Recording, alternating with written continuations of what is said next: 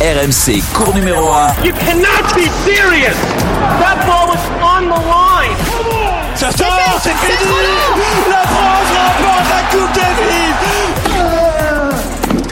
Ah non Thibaut Giangrande. Salut tout le monde, comment ça va? Bienvenue dans cours numéro 1, le podcast tennis d'RMC, dispo tous les lundis sur vos plateformes habituelles. Il entre sur le cours numéro 1 avant d'en sortir très vite pour aller prendre son avion et rentrer quand même. C'est Eric Salio en direct de New York. Salut Eric. Salut à tous. Bon, on ne modifiera pas le générique de cette émission. Euh, non. Euh, Caroline Garcia remporte le Open. Pas pour cette fois en tout cas. Il entre sur l'Australie peut-être. Numéro... on espère dans quelques semaines. Il entre lui aussi sur le cours numéro 1 avant euh, lui aussi d'en sortir très vite parce qu'il peut plus courir tout simplement. Donc finalement, euh, à quoi ça sert de, de venir sur le cours? Pas grand chose. C'est Florent Serra. Salut Flo. Salut à tous. Cette hanche euh, pas au top hein, toujours. Hein. Ouais, mais ça va aller. Restez positif. Ça va aller en tout cas pour faire le podcast. Pour jouer Alcaraz, c'est pas facile pour jouer Alcaraz. Vous faisiez quoi vous à 19 ans. Carlos Alcaraz, lui, est numéro 1 mondial depuis ce lundi, le plus jeune de l'histoire. L'Espagnol a gagné son premier tournoi du Grand Chelem à l'US Open en battant en 4-7 celui qui visait lui aussi le trône en cas de succès, Casper Ruud. On en vient au tennis. Carlos Alcaraz a remporté l'US Open.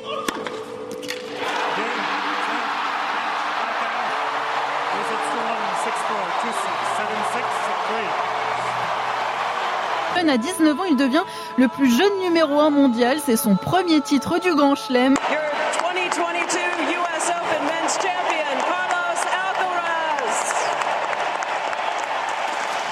Il a tout pour lui, un tennis chatoyant, un toucher de balle magique, des jambes infatigables et un charisme naturel. Le tennis est entre de très bonnes mains. Et voilà, on pensait que c'en était peut-être fini des Espagnols, les non.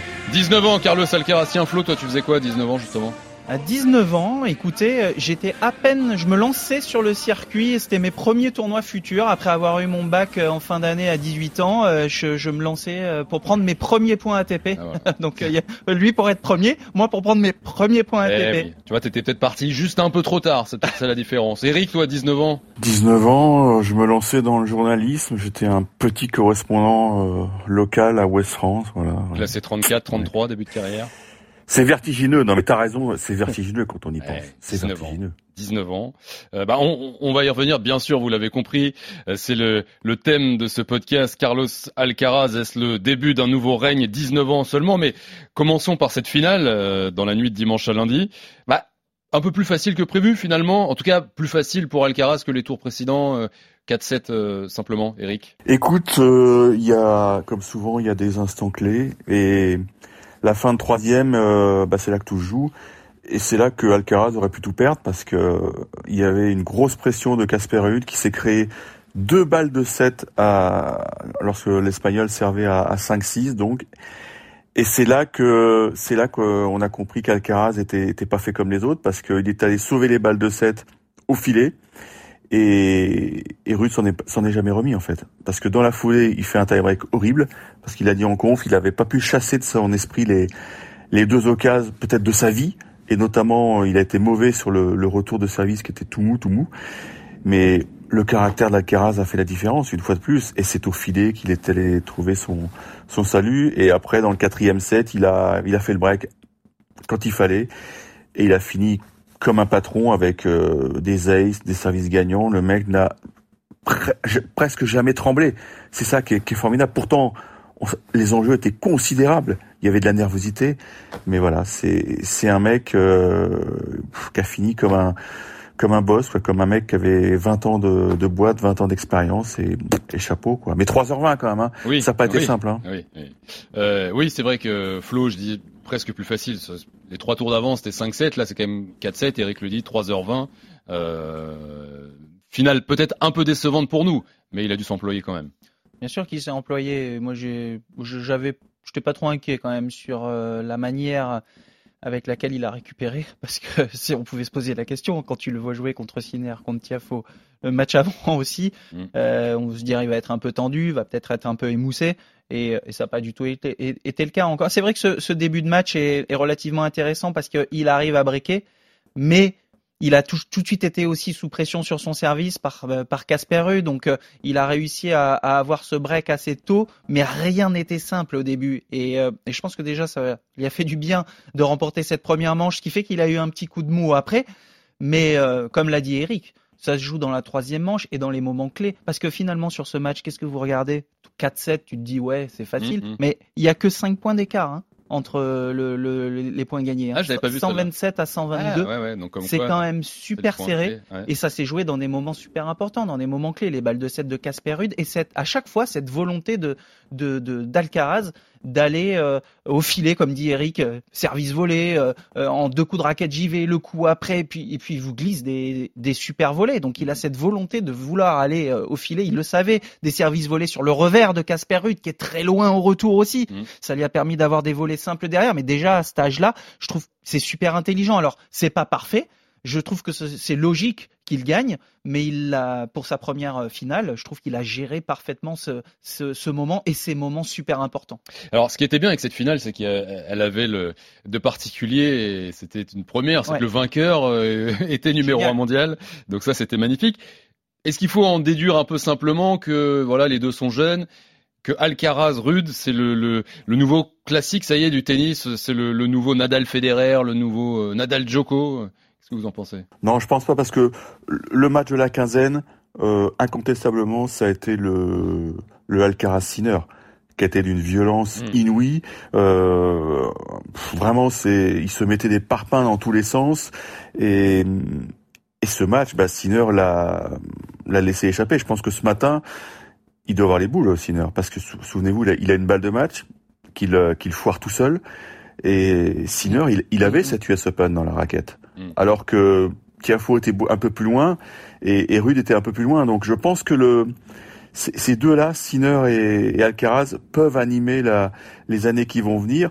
Mais attention, des mecs comme Rude, comme même comme Tsitsipas, comme Zverev, euh, sont pas si loin que ça. Mais franchement, le, le Sinner euh, Alcaraz, pour ceux qui étaient dans le stade, ça restera un moment de, de, de pure magie, vraiment de pure magie, parce que je vais peut-être être sévère, mais ce, ce soir-là, j'ai l'impression que Rafa Nadal et, même Novak Djokovic, ils ont pris un coup de vieux. Ah. quand... Je rejoins Eric sur en tout cas euh, pas Alcaraz rude. On va le voir. Hmm. On va le voir euh, régulièrement quand même, mais je rejoins Eric pour dire que je, je, je le vois pas comme un duel aussi euh, aussi important que, que ce qu'on a eu avec Federer, Nadal, Djoko, bien entendu. j'ai mis mon coup de cœur à Casper Ruud de la semaine dernière parce que sur dur, j'ai je, je, trouve qu'il a encore tellement de progrès à faire en fait. Mmh, mmh. il, il, fait finale à Miami, il fait finale à, à l'US parce qu'il se tient loin derrière, parce que vous l'avez vu, Alcaraz en a profité comme à Miami d'ailleurs. Il lui fait service volé sur le revers, on sent qu'il a du mal à retourner, mais je trouve que il est tellement combatif, une très belle attitude et qu'il exploite au mieux tout ce qu'il sait faire que que bah, il, il, en est extrêmement dangereux sur sur cette surface. Mais je pense qu'il y a d'autres joueurs qui vont pouvoir aussi euh, l'accrocher, sortir Casper Rude sur cette surface. Il va continuer à progresser bien entendu.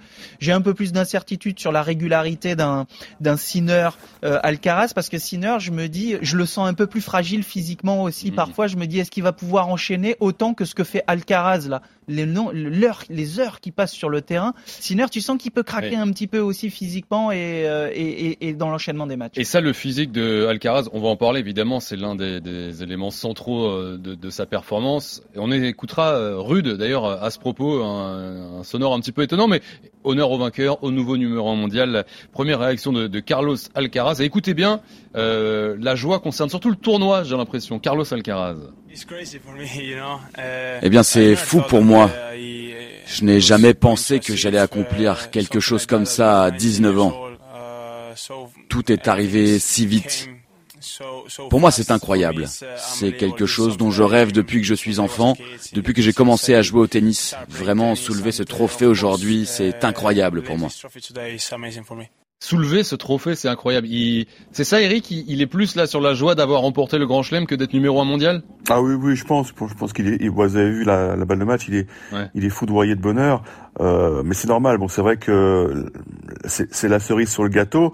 Maintenant, euh, c'est un c'est un statut euh, qui, qui, va devoir assumer. Alors visiblement, il a il a dit qu'il était prêt à jouer la Coupe Davis euh, cette semaine à, à, Valence. On sait que l'Espagne joue à Valence. Euh, moi, ça me sidère. Moi, je, je serais lui. Je bah, je profiterais, quoi. Je kifferais. J'ai 19 ans. Je mais non, mais c'est simple. Je crois qu'il a il a cet amour du jeu. Ça se ressent dans dans sa manière de jouer. Quoi. C'est, c'est un joueur, c'est un mec qui adore tripoter la balle, qui adore, qui adore faire des amortis. C'est, ça, ça n'a rien à voir avec le, euh, l'ascension au sommet de Rafael Nadal à 19 ans lorsqu'il gagne Roland. Je trouve que bah, quand il avait, avait triomphé Port d'Auteuil, ben, il, il, jouait beaucoup euh, loin de sa ligne. Euh, c'était un mec qui courait dans, dans, tous les sens, qui était quasiment indébordable. Euh, Alcaraz, c'est vraiment, c'est vraiment autre chose. Et, et je trouve que il faut rendre hommage aussi, et peut-être qu'on en parlera, c'est c'est aussi la victoire d'un d'un binôme extraordinaire. C'est c'est une rencontre, c'est c'est une relation quasi filiale entre entre Juan Carlos Ferrero et et Carlos Alcaraz et et, je me dis avec le recul quelle chance il a eu euh, Ferrero de, de croiser ce mot, mais aussi quel talent il a eu de le le fabriquer parce qu'il il l'a rencontré à 15 ans et il l'a dit en conf, il a dit à 15 ans il, était comme un spaghetti quoi, il avait il avait pas de muscles et ils ont su bosser euh, et en faire le le champion qu'on a qu'on a adoré euh, durant toute cette quinzaine à Flushing Meadows. c'est vrai que la, chance est dans les deux sens aussi. Peut-être qu'Alcaraz a eu la chance. C'est vrai. tu as raison. on n'a pas tous cette, cette chance-là, tu vois. Genre, si j'avais croisé Cédric Pioline tu à Roissy-en-Brie, peut-être que je serais pas derrière le micro et j'aurais essayé sous tes, sous tes yeux avec Flo. ouais, il y a un truc. Euh, euh, Eric l'a dit, c'est l'amour qu'il a euh, du jeu. Euh, D'ailleurs, Juan Carlos, j'avais vu Alcaraz sur Cincinnati et, et Montréal, et je le trouvais plus nerveux et un peu moins souriant que d'habitude. Et c'est vrai que justement, j'ai lu après là que, que Ferrero il avait attiré l'attention mm. sur sur ce point-là et que bah, il avait été un petit peu moins euh, enthousiaste, on va dire que un peu moins enthousiaste sur euh, sur ces deux tournois-là. Mais pour là, le le, le, le Grand Chelem, pour l'US, bah, je, je l'ai retrouvé aussi fougueux qu'il avait été en début d'année et qu'en fin d'année dernière, quand on l'a découvert, en courant partout avec la banane, faire des coups extraordinaires, lever le point, enfin prendre du plaisir. Et euh, c'est vrai qu'on le disait encore, tout n'est pas parfait euh, parce que bah, il, parfois il abuse un peu des amortis, parfois il fait des, des, des grosses, de grosses fautes directes, mais c'est tellement spectaculaire et beau et il se déplace tellement bien sur le terrain que mm tu te dis qu'il il peut faire des choses extraordinaires pendant toute sa carrière. Quoi. Alors tout n'est pas parfait, mais c'est le plus jeune numéro un mondial de l'histoire, euh, exceptionnel. Un an et demi de mieux que Leighton Hewitt, qui, qui avait été à 20 ans et, et 8 mois, Safin troisième. Euh, si on se projette un peu, est-ce que il a les armes j'ai un peu euh, votre réponse en tête, mais pour que ça dure plus qu'un E8, E8 ça va durer un peu plus d'un an et demi, euh, plus qu'un Safin, Safin il a, il a fait neuf semaines en deux fois. Euh, vous le voyez, là voilà, il a pris le trône et il est pas prêt de le lâcher. Première petite question, est-ce qu'il faut, est-ce qu'il vous, est-ce qu'il vous peut mettre un petit astérix à, à cette place de numéro 1 à 19 ans, parce que bon, il a profité entre guillemets effectivement des, des circonstances incroyables du, du Covid. Bon, Djokovic n'a pas pu défendre ses points en Australie, Djokovic n'a pas pu jouer cette US Open, Medvedev a, a pas pu euh, choper des points à, Wimbledon, donc il y a, y a, eu quand même euh, des circonstances très favorables. Ce qui est, bah voilà, il, il s'est engouffré dans la brèche, c'est très opportuniste. Il va probablement finir l'année numéro mondial parce que à la race, donc sur les seuls points 2022, bah, il commence à avoir une belle avance. Et on sait que Rafa Nadal, a priori, il va pas beaucoup jouer parce que le bébé, le bébé arrive et que euh, derrière, bah, il y a, y a un trou, quoi. Donc oui, il a, il a profité, il a, il a saisi une chance inouïe. Maintenant, euh, je pense qu'on peut d'ores et déjà dire que il va en gagner avec avec deux chiffres. Je vois pas s'arrêter à neuf parce que il, il, est bon partout. Il est bon partout. Il est bon sur dur, sur terre. Euh, on se souvient de son, son printemps, euh, de la manière dont il avait remporté Madrid en battant les deux cadors. Mais il s'était un peu troué, je trouve, à, Roland. Je l'avais pas. Mm. Enfin, sa défaite contre Zverev m'avait un peu laissé sur ma faim. C'était un gros match, hein, mais, par contre. Mais peut-être que Zverev, c'est lui qui doit avoir les plus gros. Ouais. Zverev pouvait très bien s'envoyer Roland Garros avec le recul, hein, mm. sans cette blessure. Donc euh, voilà, il a été opportuniste. Chapeau à lui. On va en prendre pour des dizaines d'années. Et, mais je pense que ouais ouais mais mais, on va se régaler parce que mm. comme j'ai dit dans mon papier euh, le tennis est de très bonnes mains parce que tout le monde disait oh, oh là là mais qu'est-ce qu'on va faire sans Federer Nadal? Ouais bah, bah voilà. on a qu'il fait cette quinzaine. C'est un, un US Open fantastique. Flo sur euh, le fait de euh, il y a les circonstances certes et peut-être que Djokovic Nadal d'ailleurs mais n'ont pas dit leur dernier mot mais sur le fait de, de, gagner partout aussi tu le vois capable de gagner partout parce qu'il y a un doute aussi sur le gazon quand même concernant Alcaraz j'en ai pas beaucoup sur le gazon. Non. Je, j'avais plus de doutes sur le, le fait que Rafa joue bien sur gazon. Ouais. Et puis ça l'a pas empêché de gagner deux Wimbledon aussi, de, euh, des, des, Wimbledon quand même. Et euh, je trouve qu'il a, il a plus d'armes dans son jeu à cet âge-là pour jouer sur toutes les surfaces. D'ailleurs, son premier, c'est pas Roland, c'est sur dur. Et comme tu le vois monter au filet comme ça, avec le coup droit qu'il a et avec le service mm. qu'il a, il n'y a pas de raison que sur gazon, euh, ça passe pas. C'est plus le gazon euh, où la balle roule par terre. Mm. Il a le temps de s'organiser. C'est assez lent maintenant. Et donc, je, je suis pas du tout inquiet sur sur le gazon, pas sur la terre non plus, parce que bah, il a quand même montré ce qu'il savait faire aussi. Même si c'est vrai, comme Eric, j'étais un petit peu déçu de, de, Roland. de Roland, mais plus plus agréablement surpris par Zverev que déçu par Alcaraz. Hmm. Parce que hmm. peut-être tout à l'heure, on l'a oublié, mais tu parlais des affrontements qu'on risque de voir aussi. Mm. Bah, Zverev, s'il a ce niveau de jeu qu'il a eu à Roland, là, pendant deux sets contre Rafa, sur dur, on va le revoir, sur terre, on va le revoir, qu'il soigne bien sa cheville, et je pense que il peut, il peut en battre plus d'un, ne serait-ce qu'avec la qualité de sa hmm. première euh, aussi, quoi. En espérant qu'il puisse bien revenir euh, je suis pas inquiet, Bon, il y a en tout cas un thème sur lequel on n'est pas inquiet, et là c'est clair, c'est le physique. Euh, mm. bête euh, physique comme Nadal. Et d'ailleurs, je voudrais vous faire euh, écouter, Eric, tu, étais à la conférence de presse, son adversaire du jour, sa, victime en finale de l'US Open, Casper Rude, qui l'a félicité. Et écoutez, il parle du, du physique d'Alcaraz, on en parle juste après. Bravo à lui et à toute son équipe. Je pense qu'il a aussi reçu l'aide du même médecin qui a aidé Rafa pendant plusieurs années. Il sait ce qu'il fait. Il a toujours réussi à garder le corps de Rafa frais et prêt pour les grands chelems. Il a reçu de l'aide, il fait tout bien, c'est impressionnant. Eric, faut que tu nous expliques. Bah, écoute, euh, j'ai pas d'explication. Enfin, j'avoue que sur le coup, quand j'ai écouté ça, je me suis dit tiens, c'est c'est quand même bizarre qu'il aborde ce sujet. Et puis euh, le, garçon est tellement fair-play, tellement intelligent, euh, parce que pendant la finale, il a, il a rendu une balle à, à Alcaraz, euh, parce que l'arbitre n'avait pas vu qu'il avait doublé, donc euh, sur ce point-là, il n'y a pas de doute. Le garçon est, est très proche de, de Nadal, parce qu'il a, il a fait, il a, il a séjourné plusieurs fois à l'académie donc de, de Rafa à Manacor, donc je me dis, faut peut-être pas y voir de mal. Mais mais, mais je sais pas, j'avoue que c'est pour ça que je vous ai envoyé ce petit bout de son parce que je me dis tiens c'est bah, ça interpelle quand même. on peut voilà on peut on peut on peut en parler. Parce qu'il dit le mot médecin. Euh... S'il avait dit trainer ou prépa physique et, et, et, et ça vous aurait pas. Ce que je veux dire c'est que il n'y a pas une info tu vois qu'on n'avait pas sur effectivement il a le médecin que Nadal avait à ses 20 ans tu vois ou quoi non a priori c'est pas ça. Hein. non on le savait tous on le savait tous que que, que, que, que Alcaraz travaillait avec l'ancien médecin de Nadal. Mm. Euh, c'est vrai qu'il y a eu une transformation physique, comme je disais tout à l'heure, qui a été, qui a été sidérante parce que euh, Ferro l'a dit, j'avais récupéré une petite allumette et quand vous faites le comparatif du, du môme il y a à 15 ans et, et l'athlète extraordinaire qu'il est avec les tablettes de chocolat, c'est vrai que c'est c'est fantastique comme comme évolution. Alors ils ont changé son, son alimentation parce que le mec, enfin Carlos, euh, s'alimentait très très mal, enfin pas comme un comme un champion. Donc vraiment, il a été suivi de, de A à Z. C'est pour ça que dans plein de paramètres. c'est pour ça. Voilà, dans tous les paramètres, il y a, il y a, il y a, il y a plein de choses, le prépa physique, tennis. Donc, je me dis qu'il y a peut-être de, il y a peut-être de l'admiration dans les propos de Casper Rude, mm. parce que, parce que voilà, c'est, c'est une machine qui a été fabriquée et bah, ils, ont créé un monstre entre guillemets, hein, rien de péjoratif. mais non, mais on avait cette expression pour Federer, souviens-toi. Voilà, on, vient de créer un nouveau monstre. Hmm. Euh, bon, le physique euh, au top, pas de problème. On connaît le coup droit également. Est-ce qu'il peut devenir encore plus fort? C'est quoi là les axes de progression maintenant pour euh, Carlos Alcaraz, Flo?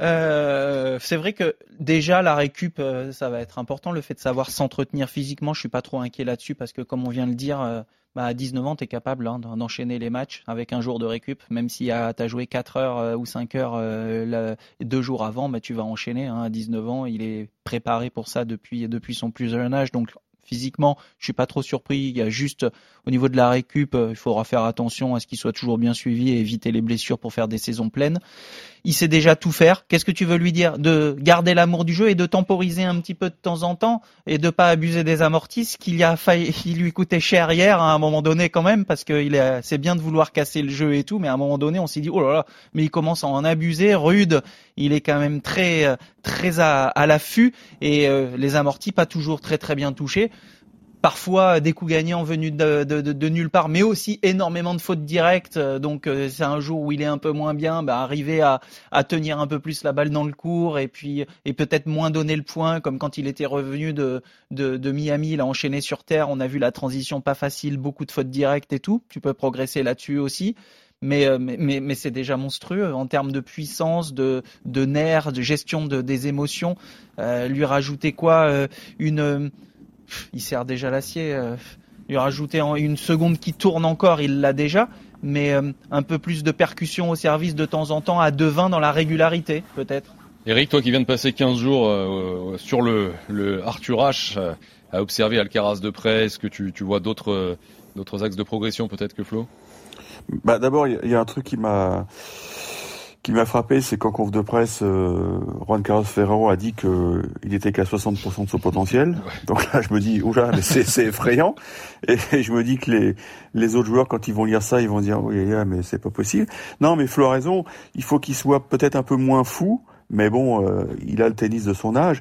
Euh, c'est vrai qu'il a, il s'est pas épargné durant tout ce tournoi. Il serait pu lui coûter cher parce que j'avais calculé qu'il avait quand même passé 13h30 mm. sur le cours euh, lors de la deuxième semaine, enfin avant cette finale, ce qui était énorme. Ça s'était jamais vu dans un grand chelem qu'un mec arrive avec 20h19, 19 je crois, au, compteur. Euh, je crois qu'une fois, si, il y, avait, il y avait Anderson à Wimbledon quand il avait atteint la finale, mais bon, à l'époque, il n'y avait pas de super break, il y a eu des marathons. Donc, euh, alors, il peut se permettre, parce que quand tu as 19 ans, effectivement, tu, bah, tu gambades partout, mais à l'avenir, faudra quand même qu'il s'économise parce que sinon il, il pourra pas tenir la cadence. Euh, bon là c'était voilà c'était le premier grand chelem.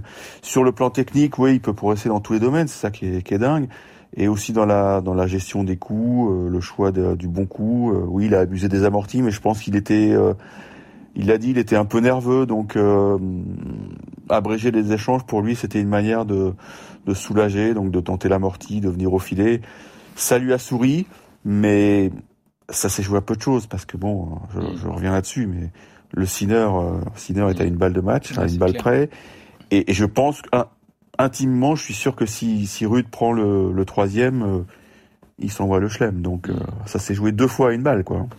Tu parlais de s'économiser, tu as parlé de Coupe Davis et aussi tout à l'heure. Là, à court terme, c'est quoi le le programme pour Alcaraz dans les, les, le, mois qui vient Écoute, euh, il a peut-être pas voulu dire à ses fans espagnols qu'il avait besoin de repos, mais en tout cas, il a, il a dit qu'il irait à Valence, donc pour jouer les, la Coupe Davis. Alors, je pense que euh, Sergi Bourguera va être intelligent, puisque vous savez qu'il y a une nouvelle formule cette semaine. Là, il y a quatre pays réunis dans, dans une ville, donc il n'est pas obligé de jouer tous les matchs. Je crois que les Espagnols commencent avec la Serbie. Je pense que mercredi, il jouera pas. Donc, euh, s'ils ont besoin de lui, effectivement, ils vont le lancer dans l'arène. Mais l'idée, effectivement, c'est de le hmm. de, de, de, le montrer au public de Valence pour que pour qu'il reçoive une belle petite ovation parce que j'ai pas vu les images mais j'imagine que à Murcie ça devait être la folie j'ai vu qu'il y avait un écran géant dans dans ce petit quartier de, de Murcie euh, euh, il y avoir une ambiance dingue à 2 heures du matin donc oui je pense qu'il je pense que lui aussi a très envie de de monter sur le cours pour euh, bah pour pour en avoir plein les oreilles et, et, puis bon, l'objectif comme pour l'Espagne, c'est de se qualifier pour la phase finale, puisqu'on sait qu'elle aura lieu en Espagne à Malaga fin novembre. Donc, euh, faudra que Bruguera soit intelligent et que aussi euh, Alcaraz euh, soit intelligent, parce que t'es pas à l'abri d'une blessure. Mais bon, en principe, il va jouer, euh, il va jouer la Coupe Davis.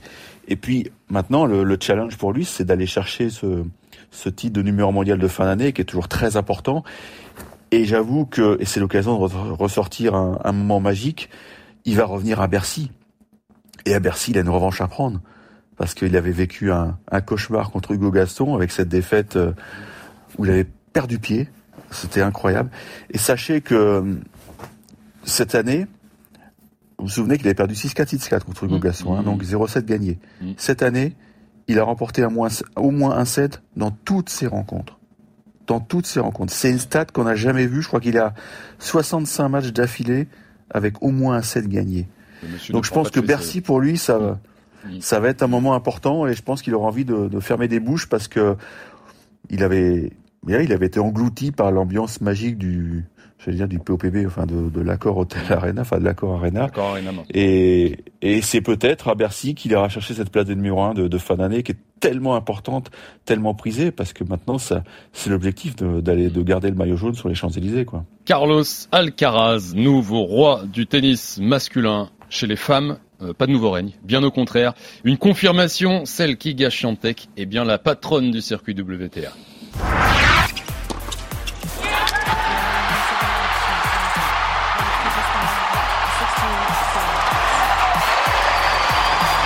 Ladies and gentlemen, your 2022 U.S. Open Women's Champion, Iga Swiatek. On aurait aimé entendre Caroline Garcia un jour peut-être, mais c'est bien la polonaise Iga Świątek qui a remporté l'US Open euh, ce week-end, victoire en 2-7 contre 11 Jabber qui avait éliminé Caroline Garcia en demi-finale. Jabber, nouvelle dauphine euh, de Świątek euh, à la WTA, mais elle a deux fois moins de points que la numéro 1. Bon, les gars, Flo, Eric, Świątek c'est la patronne, pas de doute quoi chez les femmes. Ouais, pas de doute. après il y a eu, euh, il y a eu la demi-finale contre contre Sabalenka où euh, bah, c'était son, son match euh, où ça a été un petit peu compliqué, mais en termes de, de de déplacement, de régularité surtout. Euh, je, ouais, je la trouve encore une fois au-dessus de, au-dessus de tout le monde. Donc, euh, je pensais que Jabber, avec euh, l'expérience de sa première finale à Wimbledon et tout, allait peut-être plus la gêner avec sa variation de jeu qui avait beaucoup gêné Caroline d'ailleurs en, en demi-finale, mais elle a su parfaitement être plus patiente que Caroline surtout, en faisant d'ailleurs un très très bon début de match. Et je pense que faire un très très bon début de match euh, pour euh, pour les filles et se détacher comme elle l'a fait, c'est c'est quand même déterminant. Donc après, euh, il y a eu un second set bien sûr accroché et et elle a aussi très très bien géré les les moments importants. Donc non, c'est solide avec de bons déplacements, une balle qui tourne et et j'ai trouvé une 11 jabber un, petit peu tendue quand même. Donc ouais, pour moi, bah, elle confirme ce qu'on attend d'elle et elle le fait sur dur. Il y en a qui s'interrogeaient, pensaient qu'elle allait gagner que sur terre. Mhm. Moi, j'avais même dit que sur gazon, elle pouvait aussi euh, euh, s'en sortir. Bah là, sur un dur qui est quand même assez rapide déjà dans son organisation, bah, elle a trouvé quelques clés pour euh, pour réussir. Donc bravo à elle. Troisième titre du Grand Chelem, 21 ans hein, seulement, Eric Higashiantec. Ouais, moi, ce qui me ce qui me sidère chez cette fille, c'est que elle sait pas perdre une finale quoi. C'est, c'est, elle a des stats hallucinantes euh, le, samedi ou le, dimanche quoi. alors c'est vrai qu'on sait qu'elle est, elle est, elle est suivie sur toute l'année par une préparatrice mentale, mais quand vous regardez le, les scores qu'elle met en finale, c'est, juste, c'est brutal quoi. Et, samedi à Flushing, ça a été le, même topo quoi. Elle a, pris à la gorge 11 Jabber. Euh, c'est curieux parce que j'ai une impression bizarre sur sur cette sur cette polonaise. effectivement, tennistiquement, il n'y a rien à dire, mais je sais pas, je la trouve un peu un peu timide, euh, toujours avec cette casquette. Euh, on a l'impression qu'elle. Euh, mais bon, c'est sa manière de construire sa bulle. Elle l'a dit en conférence de presse. elle n'était pas, elle était pas follement optimiste avant ce. Parce en résumé, elle te plaît pas, c'est ça? Non, c'est pas ça. C'est, tu vois, quand tu vois une Serena Williams, Serena Williams, voilà, voilà elle, elle dégage quelque, pardon, elle dégage quelque chose physiquement. Ah oui. tu t'as l'impression qu'elle est dans sa petite coquille, elle a peur. Euh, et, elle a dit, hein, elle a dit, je, j'étais pas follement optimiste avant ce tournoi parce que, oh là là, New York c'est spécial, il y a beaucoup de bruit, il y a beaucoup de tentations. Tu vois, elle est, moi, je voudrais qu'elle s'affirme un peu plus. Qu ah non, mais moi, je, je voudrais pas. Je, non, mais qu'elle prenne le, qu'elle soit patronne, euh, pas que sur le cours. Quoi, non, mais c'est la patronne. Mais j'ai l'impression que c'est, c'est fragile. Que, mm. qu'à un moment, il y a, quelqu'un peut la pousser, puis elle va tomber et elle va se faire très mal. Mais c'est là, c'est cette fragilité qui me, qui presque m'inquiète. Mais bon, moi, je, je, je peux attaquer pour elle. Hein. C'est voilà, c'est l'impression que j'ai.